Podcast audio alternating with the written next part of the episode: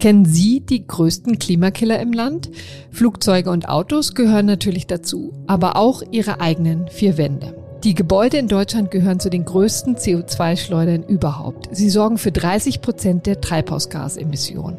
Am schlimmsten sind die Nachkriegsbauten, aber auch der schöne Altbau mit den hohen Decken ist alles andere als klimaneutral. Deshalb ist die energetische Sanierung von Altbauten das Gebot der Stunde. Das beteuert auch Bundeswirtschaftsminister Robert Habeck immer und immer wieder. Das muss er allerdings auch, denn das Signal der Politik ging in den vergangenen zwei Wochen in eine ganz andere Richtung.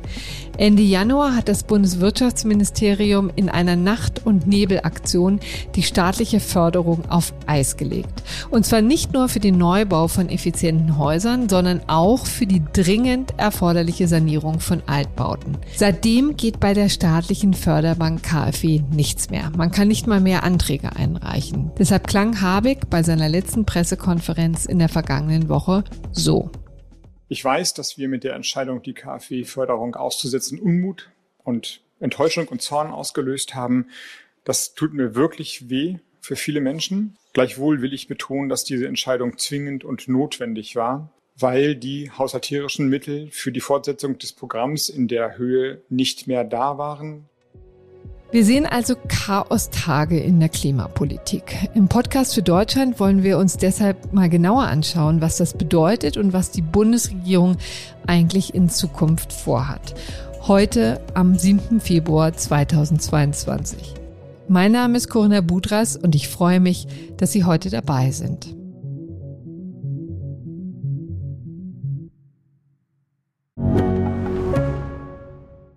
Ich bin Dr. Falk Stierkart und leite ein medizinisches Versorgungszentrum in Erlangen. Der Job als niedergelassener Arzt ist nicht unattraktiv, aber er scheitert oft schon an der Wurzel.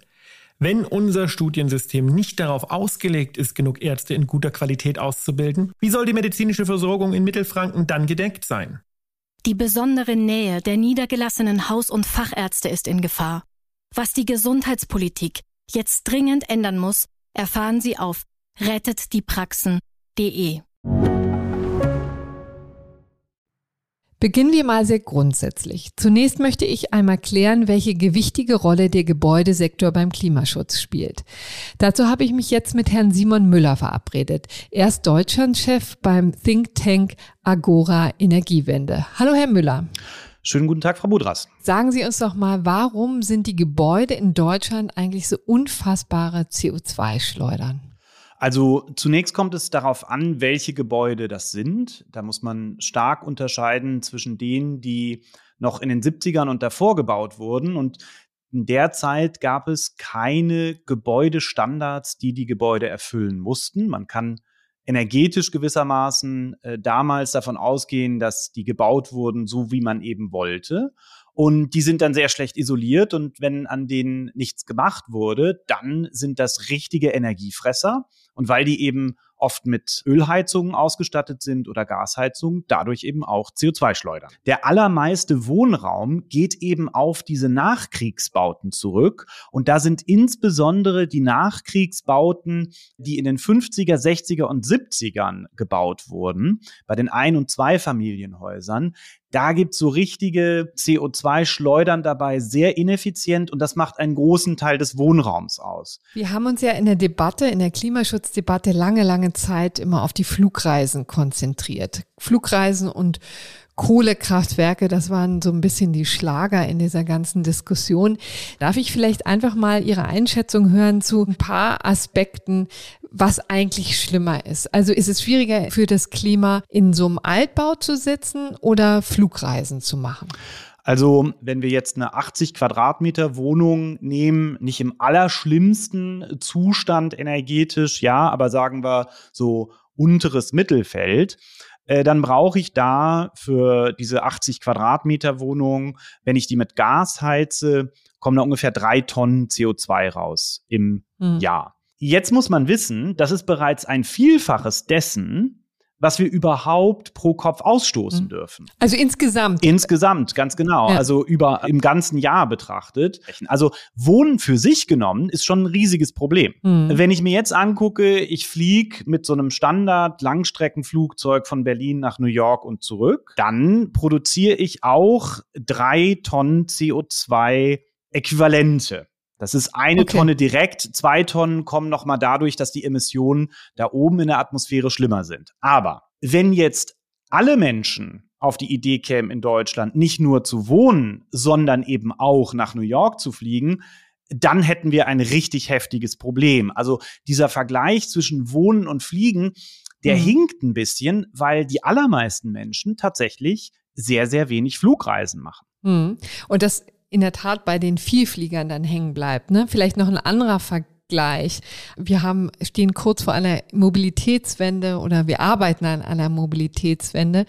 Was ist denn da schwieriger? So ein ordentliches Dieselauto oder der berühmte Altbau, den Sie jetzt schon als Referenz genannt hatten. Wenn wir mal so ein Auto nehmen, was 6 Liter Diesel auf 100 Kilometer verbraucht und wir mal sagen, man fährt 20.000 Kilometer im Jahr, also das ist jetzt nicht, das ist jetzt nicht absolutes Maximum, aber schon ganz ordentlich, dann kommen wir auch auf drei Tonnen CO2 pro Jahr.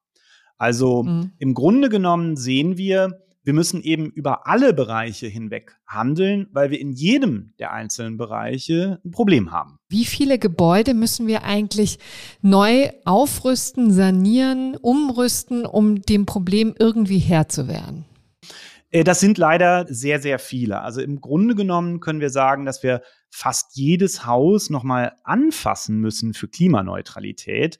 Und das hm. hat zwei Ursachen. Das eine ist, wir müssen die alten Gebäude energetisch sanieren und zwar so, dass es zur Klimaneutralität passt.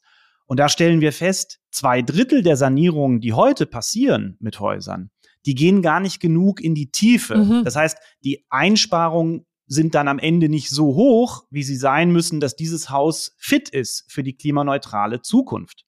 Und wir sehen das auch bei der Förderung von Neubauten. Da ist es tatsächlich so, dass drei Viertel der Fördermittel ausgegeben wurden für Häuser, die nicht dem Standard entsprechen. Mhm. Also das bedeutet, sowohl im Bestand als auch im Neubau müssen wir eine Schippe drauflegen, was die Energieeffizienz angeht. Ja, das ist ehrlich gesagt ein ziemlich erschütternder Befund. Wie ist denn das jetzt äh, konkret einzuordnen, wenn Sie sagen, schon der Neubau reicht eigentlich nicht aus. Also im Moment ist ja in aller Munde KfW Standard 55, der jetzt nun aus der Förderung rausgenommen werden muss oder rausgenommen wird und KfW Standard 40. Vielleicht erklären Sie ganz kurz nochmal, was sich dahinter eigentlich verbirgt. Das sind unterschiedliche Effizienzniveaus letztlich. Ne? Dieses KfW 55 das nennt man heute Baupraxis. Also im Grunde genommen, mhm. wenn ich äh, zu jemandem, zum Architekten, zur Architektin gehe und sage, ich hätte gerne einen Neubau, dann ist der Vorschlag, den man bekommt, schon in der Regel auf diesem Effizienzniveau. Es ist aber so, dass wir in der Gebäudeförderung selbst diesen Standard im Moment noch fördern. Mhm. Da muss man eigentlich sagen, dieses Spec ist letztlich eine Neubauförderung mhm. gewesen. Ist ja inzwischen jetzt nicht mehr fortgeführt und wird verändert. Wenn wir uns jetzt diesen besseren Standard angucken, äh, KfW 40, dann ist der Stand der Technik. Also wir können längst so bauen und die Mehrkosten sind auch nicht so hoch. Es ist nur so, dass Architektinnen, Installateure und so weiter, die machen das von sich aus nicht automatisch und da muss man eben jetzt eine Kombination machen. Das heißt, wir müssen die Gesetze so ändern, dass wir die Neubauten verpflichtend auf den erforderlichen Standard bringen. Wir können dann aber auch ein gewisses Maß der Differenzkosten fördern, äh, dass dadurch nicht jetzt zu starke Mehrbelastungen entstehen. Mhm. Klar ist aber, wir haben die Technologien, die werden auch immer günstiger, gerade bei diesen Wärmepumpen, die wir ja brauchen, um neue Ein- und Zweifamilienhäuser zu heizen. Da ist noch sehr viel Musik drin bei der Kostenreduktion, so dass dieses effiziente Bauen eben auch immer günstiger werden kann, mhm. wenn der Markt sich entsprechend entwickelt. Vielleicht kurz nochmal zur Erklärung. Also KfW 55 beziehungsweise KfW 40 bezieht sich immer dann auf den Primärverbrauch. Ne? Also da sagt man, dass der Primärverbrauch dann bei 55er zum Beispiel abgesenkt ist auf 55 Prozent dessen, was mal als Referenz festgelegt wurde. Und bei 40, das ist eben der höhere Standard, obwohl es niedriger klingt, das ist immer so ein bisschen kontraintuitiv, ne, sind es eben nur 40 Prozent dessen, was als Referenzwert festgelegt wurde. Sie haben eben auch schon gesagt, schon bei der Sanierung fängt es an. Also wir fördern eigentlich ganz viel und es wird ja auch schon ein bisschen was gemacht, aber letztendlich nicht genug. Was muss denn getan werden, damit das Ganze klimaneutral werden kann, damit auch so ein Altbau, äh, so eine CO2-Schleuder dann irgendwann den Ansprüchen genügen kann? Was wir jetzt brauchen, ist eine Runderneuerung unseres Gebäudebestands. Und das ist eine ganz andere Art zu bauen, weil im Moment ist es so, wenn man jetzt proaktiv, ja, von sich heraus sagt, naja, ich weiß ja, mein Haus muss jetzt effizienter werden, ich möchte das gerne sanieren, da ist eigentlich die ganze Industrie nicht richtig darauf vorbereitet. Mhm. Und äh, deswegen ist es dann teilweise sehr mühsam für die Hausbesitzerinnen und Hausbesitzer, weil die müssen sich das einzeln zusammenholen. Wer macht das Dach, das Fenster und so weiter? Also eine Lösung aus einem Guss, wo die Leute gut sozusagen beraten werden, schnell beraten werden und das Ganze auch nicht so teuer ist, das haben wir nicht. Wo wir also hin müssen, ist wirklich eine neue Art äh, der Baukultur und dass gewissermaßen es normal wird, auf so ein altes Haus zuzugehen, so ein Einfamilienhaus aus den 70ern, dass man da schnell drauf guckt und auch mit innovativen digitalen Methoden äh, dann die Sanierung äh, hinkriegt. Wie würden Sie denn auf so einen 70er-Jahre-Bau zugehen? Das Ganze läuft unter dem Stichwort serielles Sanieren. Also im Grunde genommen eine Industrialisierung der Sanierung. Jetzt nehmen wir so ein, so ein Haus, die sind ja zwar viele individuell, ne, aber es gibt doch gewisse Ähnlichkeiten. Die kann man dann digital vermessen und dann wird gewissermaßen die neue Gebäudehülle automatisch erstellt. Das kann man also in der, in der Fabrik dann, dann machen, mhm. industrialisiert, wird angeliefert und in dieser neuen Fassade sind dann auch gleich die Anschlüsse, die man für die neue Heiztechnologie braucht. Die Heizung wird auch nicht geliefert in Einzelteilen, sondern als modularer Block, ja, also als, als ein Stück, was man mit einsetzen kann. Und dadurch schaffe ich mit deutlich weniger Handwerkerinnen, mit deutlich weniger Planung, kriege ich es hin, dass ich das Ding schnell saniere und die Leute werden auch nicht so stark gestört. Ne? Die müssen jetzt nicht mhm. so ewig lange ausziehen, sondern gewissermaßen, wir ziehen dem Haus eine Jacke an und äh, es kriegt eine bessere Heizung und so kann das viel schneller also, passieren. Das ist eine Gebäudehülle, die dann irgendwo anders produziert wird und dann im Stück angeliefert wird. Das stelle ich mir natürlich auch sehr aufwendig vor, aber jedenfalls, wenn man es mal ausprobiert hat, dann wird das vielleicht auch eingängig sein und die montiert man dann auf die Fassade, ne? was man jetzt relativ mühsam macht mit den einzelnen Dämmplatten, die natürlich äh, eine bestimmte Größe auch nicht übersteigen dürfen, wird dann sozusagen als Ganzes gemacht. So stellen Sie sich das vor, ne? Oder so wird es auch praktiziert schon, ja, oder? Ja, also die ersten, die ersten Ansätze äh, gibt es dort. In den Niederlanden gibt es das Energiesprungprinzip, was nach äh, solchen Ansätzen aufgebaut ist. Wir sind halt äh, noch nicht in so einer Baukultur, dass es halt dieser dieses neue Normale gibt, dass wir eben hingehen und auch genauso zackig, effizient und schnell hingehen, um bestehende Häuser äh, zu sanieren. Und da sollten wir auch nicht so an den an den Altbau denken jetzt irgendwo in, in Leipzig oder, oder Frankfurt, sondern da sollten wir wirklich vielleicht, wenn wir auch selber in der Familie mal gucken, wenn wir unsere Eltern, Großeltern besuchen, die vielleicht in einer Kleinstadt leben oder so ein bisschen auf dem Dorf, die Art von Häusern. Ne? Ähm, mhm. Das sind vor allen Dingen die, die wir anpacken müssen, um schnell und auch umfassend CO2 einsparen zu können. Mhm. Also aber die Altbauten jetzt in, wo auch immer bei uns hier schön in Berlin Mitte oder in Leipzig gibt es ja überall, da ist es nicht so dringend, dass wir tätig werden. Wir sind jetzt nicht mehr in so einer Entweder-Oder Situation. Mhm. Es muss ein sowohl als auch sein. Wir müssen uns ums Auto kümmern und um die Häuser. Bei diesen Ein- und Zweifamilienhäusern anzufangen, ist definitiv eine absolute Priorität. Bei den Mehrfamilienhäusern ist es so, da sind wir weniger in diesen schlechtesten Energieeffizienzklassen, mhm. ja, sondern die sind dann eher im Mittelfeld. Äh, die müssen wir dann natürlich auch angehen, aber es ist es ist wirklich so, also da, wo es auf der Straße liegt gewissermaßen und wo man jetzt wirklich handeln muss und was man auch berücksichtigen muss bei der Reform der Förderprogramme, das sind schon diese sehr ineffizienten Ein- und Zweifamilienhäuser. Herzlichen Dank, Herr Müller, für diese Einschätzung. Danke Ihnen.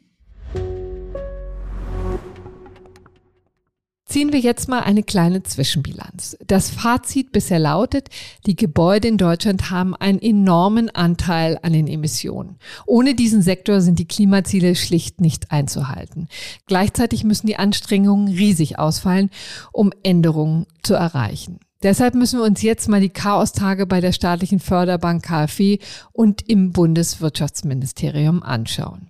Bei mir im Berliner Studio ist jetzt meine Kollegin Julia Löhr aus der FAZ Wirtschaftsredaktion. Sie berichtet schon seit Jahren über das Bundeswirtschaftsministerium und hat gerade am Wochenende eine große Geschichte über Habecks Vollbremsung im Blatt. Sie trägt den schönen Titel überfördert. Die verlinke ich auch gerne in den Show Notes. Julia, einen so zerknirschten Bundeswirtschaftsminister haben wir schon lange nicht mehr gesehen, oder? Ja, das war in der Tat ein Novum. Also man hat Robert Habeck bei seiner äh, letzten Pressekonferenz zu dem Thema schon angemerkt, dass ihn das doch alles sehr mitgenommen hat und dass, ich glaube, das Ministerium das auch einfach unterschätzt hat, was da für ein Sturm der Entrüstung äh, auf es zukommen würde, nachdem da die Förderung so abrupt eingestellt wurde. Also von daher, es war ungewöhnlich, wie dieser Förderstopp geschah, dass das so abrupt war, aber es ist in der Tat auch ungewöhnlich, die Ballung von Selbstkritik, die das dann hm. hinterher gab. Das ist ja vielleicht sogar gar nicht mal so schlecht, aber alles begann ja damit, dass sich schon die alte Bundesregierung entschlossen hat, die Förderung von energieeffizienten Gebäuden zu reformieren. Warum das eigentlich? Naja, weil sie argumentiert, dass das, was da im Moment noch gefördert wird, beziehungsweise jetzt muss man ja sagen, gefördert wurde, jetzt, was den Klimaschutz angeht, nicht mehr so ambitioniert ist. Also, dass die Bauwirtschaft das eigentlich auch so stemmen kann und dass man da jetzt nicht mehrere 10.000 Euro für ein Bauprojekt zusätzlich aus Steuermitteln zuschießen muss. Also letztendlich allerhöchste Eisenbahn, dass das mal abgeräumt wurde. Aber das hat ja nun die alte Bundesregierung schon beschlossen und zwar bis Ende Januar das auslaufen zu lassen. War das eigentlich ein Gastgeschenk an den Nachfolger, also an Robert Habeck, oder war das eher ein unfreundlicher Akt? Na, das war schon ein eher unfreundlicher Akt. Also die Große Koalition hätte jetzt auch problemlos schon im vergangenen Frühjahr sagen können, so Leute, also wir stellen jetzt hier die Förderung mal um und fördern jetzt nur noch die effizienteren Häuser. Aber ich meine, wir erinnern uns, vergangenes Jahr war ein super Wahljahr. Wir hatten mehrere Landtagswahlen, wir hatten die Bundestagswahl. Und natürlich gerade eine Partei wie die CDU, und damals war ja ein CDU-Wirtschaftsminister im Amt, hat da äh, schon gewisse Hemmungen, äh, quasi den deutschen Häuslebäuern da äh, mehrere zehntausend Euro Förderung, die es ja dann zuweilen gibt, wegzunehmen. Und von mhm. daher ist das schon so, dass ähm, ja das Problem dann bei der neuen Bundesregierung gelandet ist. Allerdings hatte man dann wohl auch tatsächlich so ein bisschen unterschätzt, welchen Antragsboom es dann geben würde. Also mhm. das war, heißt das auch in der Geschichte der KfW bislang einmalig, was da passiert ist. Ist es nachvollziehbar, dass das unterschätzt wurde oder sagst du als Beobachterin quasi der ganzen Förderpolitik, naja, damit hätte man eigentlich rechnen müssen? Naja, ich würde sagen, man hätte schon damit rechnen können, weil wir haben ja eine gewisse Erfahrung, was Subventionen im Bereich des Hausbaus angeht. Also wir hatten ja früher mal die Eigenheimzulage, die ja dann auch irgendwann abgeschafft wurde und es gab auch da einen Aufschrei und einen Antragsboom quasi zum Ende. Aber damals hatte die Bundesregierung das zumindest insofern geschickter gemacht, dass sie die Eigenheimzulage schon in den Jahren davor so schrittweise abgeschmolzen hat. Also es gab nicht mehr so viel Geld, sondern das mhm. ging nach und nach runter. Und das ist was, wo ich sagen würde, das ist hier ganz klar versäumt worden, halt zu sagen, wir lassen diesen Standard für nun 50 auslaufen, weil das wollen wir, dass das jetzt einfach per se so gebaut wird, dafür gibt's kein Geld mehr. Aber wir schmelzen es jetzt nach und nach ab und damit hätte man dann vielleicht auch diesen Run durchaus hm. ein bisschen verhindern können. Aber auch da nochmal deutlich zu sagen, das hätte eigentlich schon Peter Altmaier machen können. Ja, natürlich, müssen. das hätte hm. schon die letzte Regierung machen können. Also das ist, ist hm. kein Grund, warum das jetzt äh, quasi jetzt geschieht, sondern in welche Richtung es geht, war immer klar. Man muss aber auch dazu sagen, dass ähm, eben weil gerade der Gebäudebereich jetzt in den vergangenen Jahren, was die, was das Einsparen von Emissionen angeht, nicht gut war, es natürlich dann auch einen gewissen Druck gab, was zu tun. Dann wurde ein Sofortprogramm aufgelegt, um eben die Sanierung auch zu unterstützen. Und ja, dann ist das, war halt sehr stark der Fokus darauf, so wir brauchen hier irgendwelche Sofortprogramme, wir müssen Geld da reinschießen, dass da mehr passiert. Und dann ist, glaube ich, auch so ein bisschen aus dem Blick geraten, ob man nicht vielleicht die Sanierung ein bisschen stärker hätte fördern sollen und die Neubauten ein bisschen weniger. So, nun zeichnet sich ja eine Lösung ab. Erklär uns doch mal, wie sieht die aus? Genau, eher eine Teillösung, würde ich sagen. Also Sie haben jetzt eine Lösung gefunden für die 24.000 Anträge, die bei der KfW quasi noch bis zum Förderstopp eingegangen sind, aber dann nicht mehr bearbeitet wurden, weil die KfW gesagt hat, wir wissen überhaupt nicht, mit welchem Geld wir das bezahlen sollen. Dafür wurden jetzt dann nochmal 5 Milliarden Euro bereitgestellt. Also diese Anträge sollen jetzt noch nach den alten Kriterien abgearbeitet werden und die Leute sollen Geld bekommen. Wer allerdings es jetzt bis dahin nicht geschafft hatte, einen Antrag zu stellen, der muss jetzt warten quasi auf eine neue Förderarchitektur. Und die sieht so aus, dass es jetzt für Neubauten nach diesem 55er Standard keine Förderung mehr geben soll. Für Neubauten nach diesem sparsameren äh, Effizienzhaus 40 Standard soll es noch Geld geben, allerdings mit niedrigeren Sätzen und auch gedeckelt auf eine Milliarde Euro bis Jahresende. Also, und wenn das Geld weg ist, dann ist halt das Programm zu Ende. Und ab dem nächsten Jahr soll es dann ein komplett neues, äh, ein neues Fördersystem geben, wo es dann tatsächlich darum geht, die Förderung daran zu bemessen, wie viel CO2-Emissionen je Quadratmeter Wohnfläche entstehen. Das ist aber ein komplexes Unterfangen, das wird noch eine Weile dauern, bis da die Eckpunkte feststehen. Genau, also da wissen wir im Grunde genommen noch nicht viel und genau. außerdem wird das wahrscheinlich sehr kompliziert, ne? Ja, das könnte so sein, dass das kompliziert wird. Nein, das ist ja auch das, was jetzt, wo halt viel Unsicherheit ist, weil keiner jetzt so richtig weiß, so ja, was, also worauf läuft's denn dann in Zukunft hinaus und was kann ich jetzt eigentlich dann für Bauvorhaben in der Zukunft dann planen? Das ist zum Teil jetzt tatsächlich noch offen. Also jetzt geht die Regierung jetzt Schritt für Schritt vor. Jetzt erstmal die Anträge, die quasi noch offen in der Schwebe sind, äh, für die jetzt diese Lösung finden. Dann halt denjenigen sagen, die ein Effizienzhaus 40 bauen oder die sanieren wollen, so ihr bekommt auch noch Geld und dafür gibt's dann ein Programm. Und ab nächstem Jahr dann ein ganz großer neuer hm. Wurf. Herzlichen Dank, Julia, für den Überblick. Ja, vielen Dank, Corinna. Zu mir ins Studio ist jetzt Jan-Marco Lutschak gekommen. Er ist schon seit 2009 Bundestagsabgeordneter und seit neuestem baupolitischer Sprecher der Union. Herzlich willkommen, Herr Lutschak. Hallo, Herr Bodas. Vielen Dank für die Einladung. Herr Lutschak, Sie haben ja das Ohr auch immer ganz nah an den Wohnungs- und Hauseigentümer. Haben Sie schon Rückmeldungen von denen bekommen? Wie ist das Ganze bei Ihnen angekommen? Ja, also in der Tat, der Aufschrei und das Entsetzen war doch sehr groß, als angekündigt wurde, dass man die KfW-Förderung so wirklich von heute auf morgen vollständig stoppen würde. Und wir haben uns ja dann sofort auch darum gekümmert, haben viel Druck gemacht. Man hat es ja jetzt zum Teil auch revidiert, aber auch jetzt ist es ja noch so, dass viele Antragsteller, die sich darauf verlassen haben, dass bis zum Ende des Januars Anträge möglich sein würden, dass die natürlich jetzt zum Teil im Regen stehen. All mhm. diejenigen, die jetzt nach dem 24. Januar geplant hatten, ihren Antrag zu stellen, für die gibt es aktuell keine Lösung. Und da bekomme ich aktuell sehr, sehr viele Rückmeldungen von, von insbesondere auch jungen Familien, deren Projekt Eigenheim ein lang ersehnter Traum, wo sie viele Jahre darauf hingespart, hingeplant haben, der jetzt nun zu platzen droht, weil da auch eine große Lücke in die Finanzierung jetzt gerissen wurde. Also das betrübt mich und da sind wir auch noch nicht am Ende. Wir müssen da gute Lösungen auch für diese Menschen auch finden. Mhm. Sind denn da jetzt auch viele nach dem berühmten Standard 55 dabei oder geht das schon jetzt in die Richtung, dass viele eigentlich sowieso schon Standardhaus 40 geplant haben oder ein energieeffizientes Haus 40 geplant haben und da jetzt nur länger warten müssen? Also es ist tatsächlich beides. Also der mhm. überwiegende Anteil, das sind schon diejenigen, die mit KfW 55 geplant haben mit diesem Standard. Das ist ja auch der weit überwiegende Anteil des Fördervolumens gewesen. Aber es gibt eben auch die anderen. Deswegen, da muss man schon auch genau hinschauen. Also Habeck hat ja gesagt, naja, man müsse jetzt den Antrag eigentlich nur umformulieren von 55 auf 40, aber ganz so einfach ist es nicht. Es mhm. geht ja nicht darum, dass man in einem Antrag aus einer 55 äh, einen Strich durchmacht und dann eine 40 hinschreibt, sondern es geht ja am Ende um eine komplett geänderte Planung. Da müssen von also im Zweifel die Wandstärken geändert werden, was eine neue Statik möglicherweise erfordert ganz viele neue Dinge dort reingeplant werden. Das kostet sehr viel Zeit und kostet am Ende natürlich auch viel mhm. Geld. Ist teurer einfach, ne? So das ein Bau. Ist, ja, ja, das ist deutlich teurer. Und bislang ist ja auch noch gar keine Planungssicherheit gegeben. Es ist ja angekündigt worden, man wird die ER40-Förderung in einer modifizierten Form fortführen, gedeckelt, befristet bis zum Ende des Jahres 2022. Aber es sind zwei Dinge noch unklar. Zum einen ist gesagt worden von Seiten der Ampel, es wird geringere Fördersätze geben. Das heißt, man weiß noch gar nicht, welchen Baustein in meiner Finanzierung kann diese Förderung ausmachen. Und zum anderen sollen ja auch die Bedingungen etwas äh, verändert werden, also verschärft werden, höchstwahrscheinlich. Mhm. So, und deswegen kann man auch nicht jetzt in die neue neue Planung reingehen, weil man noch gar nicht weiß, was sind denn eigentlich die Voraussetzungen, äh, die ich für die Förderung jetzt erfüllen muss. Und deswegen ist ganz, ganz wichtig, wir haben jetzt einen, einen großen Vertrauensverlust, den die Ampel hervorgerufen hat der muss schnellstmöglich beseitigt werden, auch für diejenigen, die bis zum 31. Januar darauf vertraut haben, dass sie Anträge stellen können. Und zum Zweiten brauchen wir jetzt eben auch Planungssicherheit in die Zukunft gerichtet. Was werden denn jetzt die neuen Programme sein? Wie soll der EH40-Standard genau ausgestaltet sein?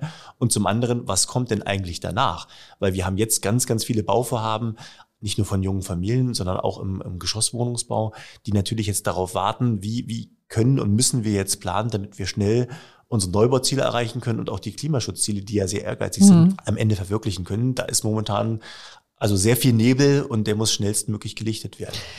Hören Sie denn auch, dass Leute hinschmeißen? Also ich habe zumindest viele, das sind eher Privatleute natürlich, aber auch Unternehmen, die sagen, sie haben das eingeplant und zwar in den Summen auch eingeplant. Es geht ja um durchaus erhebliche Fördersätze jetzt auch, ähm, die jetzt vor der Frage stehen, trägt sich eigentlich meine Finanzierung überhaupt noch? Macht die Bank das am Ende noch mit, die das ja mhm. auch als Bestandteil der Finanzierung mit einplanen? Beziehungsweise, wenn es um Unternehmen sich handelt, äh, die am Ende natürlich jetzt eine neue wirtschaftliche Berechnung durchnehmen müssen. Und das ist auch ein Punkt, glaube ich, den man sehr sich genau anschauen muss. Wenn am Ende diese Förderung wegfällt, hat das natürlich auch für die Refinanzierung eine, eine Folge. Am Ende muss es gegebenenfalls dann auch von Mieterinnen und Mietern getragen werden. Mhm. Wenn jetzt öffentliche Förderung wegfällt, das muss am Ende dann über die Mieten wieder reingeholt werden. Das heißt, nicht nur der Klimaschutz wird hier nachhaltig in Frage gestellt, nicht nur Vertrauen wird beschädigt, sondern am Ende das ganz wichtige gesamtgesellschaftliche Ziel, bezahlbaren Wohnraum zu schaffen und auch bezahlbares Wohnen zu gewährleisten. Auch das wird hier in Mitleidenschaft gezogen. Mhm. Aber hatte die Bundesregierung eigentlich eine andere Wahl, als die Förderung sofort einzustellen? Es ging ja schließlich um gewaltige Summen, die die geplante Förderung bei weitem überstiegen haben. Ja, also Peter Altmaier hatte ja innerhalb der letzten Bundesregierung Anfang November des letzten Jahres schon angekündigt, dass man zum Ende Januar diesen Jahres das Programm stoppen würde. Das war mhm. damals gemeinsam mit, mit Olaf Scholz als Finanzminister in der Tat gemacht worden, weil man schon gesehen hat, dass man an den Förderbedingungen etwas ändern müsste. Da gibt es auch gar kein Vertun. Natürlich muss man die im Laufe der Zeit gegebenenfalls auch anpassen, wenn man, wenn man sieht, dass Dinge zum Marktstandard werden. Ich glaube, der wesentliche Kritikpunkt, äh, den man Habeck einfach jetzt machen äh, muss, dass das so von heute auf morgen passiert ist. Mhm. Und dass es vor der Zeit, vor der Frist, die ursprünglich angekündigt worden ist, passiert ist. Das ist etwas, was immer beim Auslaufen von Programmen passiert, dass am Ende eines solchen Programms natürlich die Zahl der Anträge zunimmt. Und man hätte das besser monitoren müssen. Das Bundesfinanzministerium hat ja noch Mitte Dezember noch das Volumen noch erhöht und hat bei der Begründung, weswegen man jetzt solche außerplanmäßigen Ausgaben machen müsste, noch ausdrücklich gesagt, das ist wichtig, um unsere Klimaschutzziele zu erreichen. Es ist ganz zentral, dass es eine äh, ununterbrochene Förderung auch gibt, weil eben ansonsten der Vertrauensverlust hm. ähm, äh, droht. Und äh, dass man dann wenige äh, Wochen später von heute auf morgen so einen abrupten Cut macht, ich glaube, das ist nicht gut, das ist nicht richtig, weil eben am Ende Vertrauen zerstört wird und die langfristige Planungssicherheit zerstört wird. Und das ist gerade beim Neubau so etwas Zentrales, dass man verlässliche politische Rahmenbedingungen benötigt. Die Ampel hat sich 1,6 Millionen Wohnungen als Ziel gesetzt für diese Wahlperiode. Das wird man nur schaffen, wenn die Immobilienwirtschaft ihre Kapazitäten ganz nachhaltig ausweitet. Und das wird aber nur erfolgen, wenn man auch eine Klarheit hat, eine verlässliche mhm. politische Rahmenbedingungen hat. Und die hat jetzt massiv Schaden genommen und deswegen, glaube ich, war das ein großes, großes Versäumnis, so wie das gemacht wurde. Und Habeck hat es ja selber auch eingeräumt, dass das also kein ja. Stück war an der Kommunikation. Genau, das hat er ziemlich deutlich gemacht. Er war sehr zerknirscht. Auf der anderen Seite muss man sagen, wir hatten jetzt einen Regierungswechsel. Ne? Herr Habeck ist neu ins Amt gekommen. Und auf der anderen Seite gibt es aber Ministeriumsmitarbeiter, die da eben für Kontinuität sorgen müssen. Hat da vielleicht auch die Kommunikation versagt zwischen Herrn Altmaier und Herrn Habeck? So wie ich das wahrgenommen habe, gab es eine ganz gute und geordnete Amtsübergabe dort. Und es zeigt ja schon, dass man Mitte Dezember ähm, von Seiten des Finanzministeriums noch einmal das Programm deutlich aufgestockt hat, dass man gesehen hat, es kommen viele Anträge mhm. rein und das belegen ja auch die Erfahrungen aus, aus den letzten Jahren, Jahrzehnten, muss man eigentlich sagen. Am Ende eines Programms gibt es immer eine große Menge von Anträgen. Darauf muss man vorbereitet sein. Und wenn man nochmal politisch sagt, ich will Klimaschutz, dann ist es ja auch eine gewisse Absurdität, dass man sagt, man hat ein Programm, was für mehr Klimaschutz sorgt, weil man eben sanieren kann, Neubau äh, mit hohem energetischen Standard macht. Und das ist dann so erfolgreich, dass man es am Ende stoppen muss. Also das, das passt ja nicht zusammen, das ist ja ein Widerspruch in sich. Hm. Aber Sie haben eben auch schon eingeräumt, naja, dass man das Ganze jetzt auf neue Beine stellt, ist vom Prinzip ja gar nichts ähm, Verwunderliches. Es ist auch notwendig mitunter, dass man Förderungen anpasst, wenn vielleicht eine Sache schon Marktstandard geworden ist. Das ist ja bei KfW 55 ziemlich deutlich der Fall. Das würden Sie auch sagen, ne? Also KfW 55 Standard ist in vielen Bereichen etwas, was gemacht und gebaut wird. Ob man jetzt wirklich sagen kann, es ist schon Marktstandard, da würde ich noch ein kleines Fragezeichen hintersetzen. Es erreichen mich zumindest aus der Immobilienwirtschaft durchaus auch andere Signale, die sagen, man versucht in Teilbereichen das zu erreichen, aber es ist immer ein, mhm. ein Zielkonflikt. Äh, je höher der energetische Standard wird, desto teurer wird es. Und das sind gerade die in Anführungszeichen sozialen Vermieter, äh, die natürlich versuchen, einen Standard zu bauen, der auf der einen Seite Klima schützt, aber am Ende eben auch bezahlbares Wohnen auch gewährleistet. Und das ist nicht immer der K455 Standard. Und deswegen ist die Förderung an der Stelle so wichtig. Deswegen man kann es nicht so ganz klar beantworten. Es geht in die richtige Richtung, mhm. auch dank der Förderung. Und deswegen ist es ja so absurd, dass man sie an dieser Stelle jetzt eben kappt. Aber Sie hätten ganz eindeutig gesagt, diese Woche Verlängerung hätten wir uns noch gönnen sollen, also tatsächlich bis zum 31.12. Robert Habeck sagt ja, das hätte noch weitere sieben bis zehn Milliarden gekostet. Das hätten Sie so geschluckt, auch als Opposition? Ich glaube, die wichtigste Währung in der Politik ist Vertrauen. Mhm. Wenn ähm, Politik ein bestimmtes Datum nennt, zu dem eine Förderung ausläuft und dann sagt man mir nichts, dir nichts, eine Woche vorher, jetzt ist alles anders, jetzt heute ist der Stopp und man zieht damit Zehntausenden von Antragstellern den Boden unter den Füßen weg, mhm. torpediert damit Klimaschutz, torpediert auch das Ziel der Eigentumsbildung. Wir reden ja von vielen jungen Familien. Man muss das ja immer, Antragsteller hört sich immer so, so neutral, objektiv. Da sind junge Familien, die haben ein, wirklich viele, viele lange Jahre geplant und gespart auf ihr Traum vom Eigenheim und die stehen jetzt auf einmal im Regen da. Und deswegen glaube ich, unter diesen Rahmenbedingungen wäre es gut und richtig gewesen, in der langfristigen Perspektive diese sieben Tage, die es noch gewesen wäre, abzuwarten. Hm. Herr Lutschak, herzlichen Dank für das Gespräch. Sehr gerne. Die Chaostage im Klimaschutz sind also noch lange nicht vorbei. Viele Antragsteller hängen noch in der Luft und warten auf Nachricht, wie es weitergehen wird. Das Thema bleibt also wichtig und ich kann versprechen, dass wir dranbleiben werden. Mit Berichten in der Zeitung und in unserer großen Podcast-Familie. Wenn Sie ad hoc noch mehr erfahren wollen, darf ich Sie an die Kollegin in unserem FAZ-Podcast Finanzen und Immobilien verweisen. Dort steht schon eine Folge zum nachhaltigen Bauen für Sie bereit. Im Podcast für Deutschland wird Sie morgen meine Kollegin Marie Löwenstein begrüßen und da geht es um ein anderes Dauerthema. Corona, Sie wissen schon.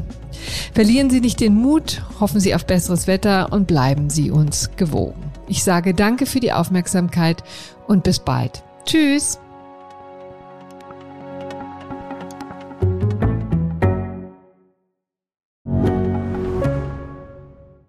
Ich bin Dr. Falk Stierkart und leite ein medizinisches Versorgungszentrum in Erlangen. Der Job als niedergelassener Arzt ist nicht unattraktiv, aber er scheitert oft schon an der Wurzel. Wenn unser Studiensystem nicht darauf ausgelegt ist, genug Ärzte in guter Qualität auszubilden, wie soll die medizinische Versorgung in Mittelfranken dann gedeckt sein? Die besondere Nähe der niedergelassenen Haus- und Fachärzte ist in Gefahr. Was die Gesundheitspolitik jetzt dringend ändern muss, erfahren Sie auf rettetdiepraxen.de. you.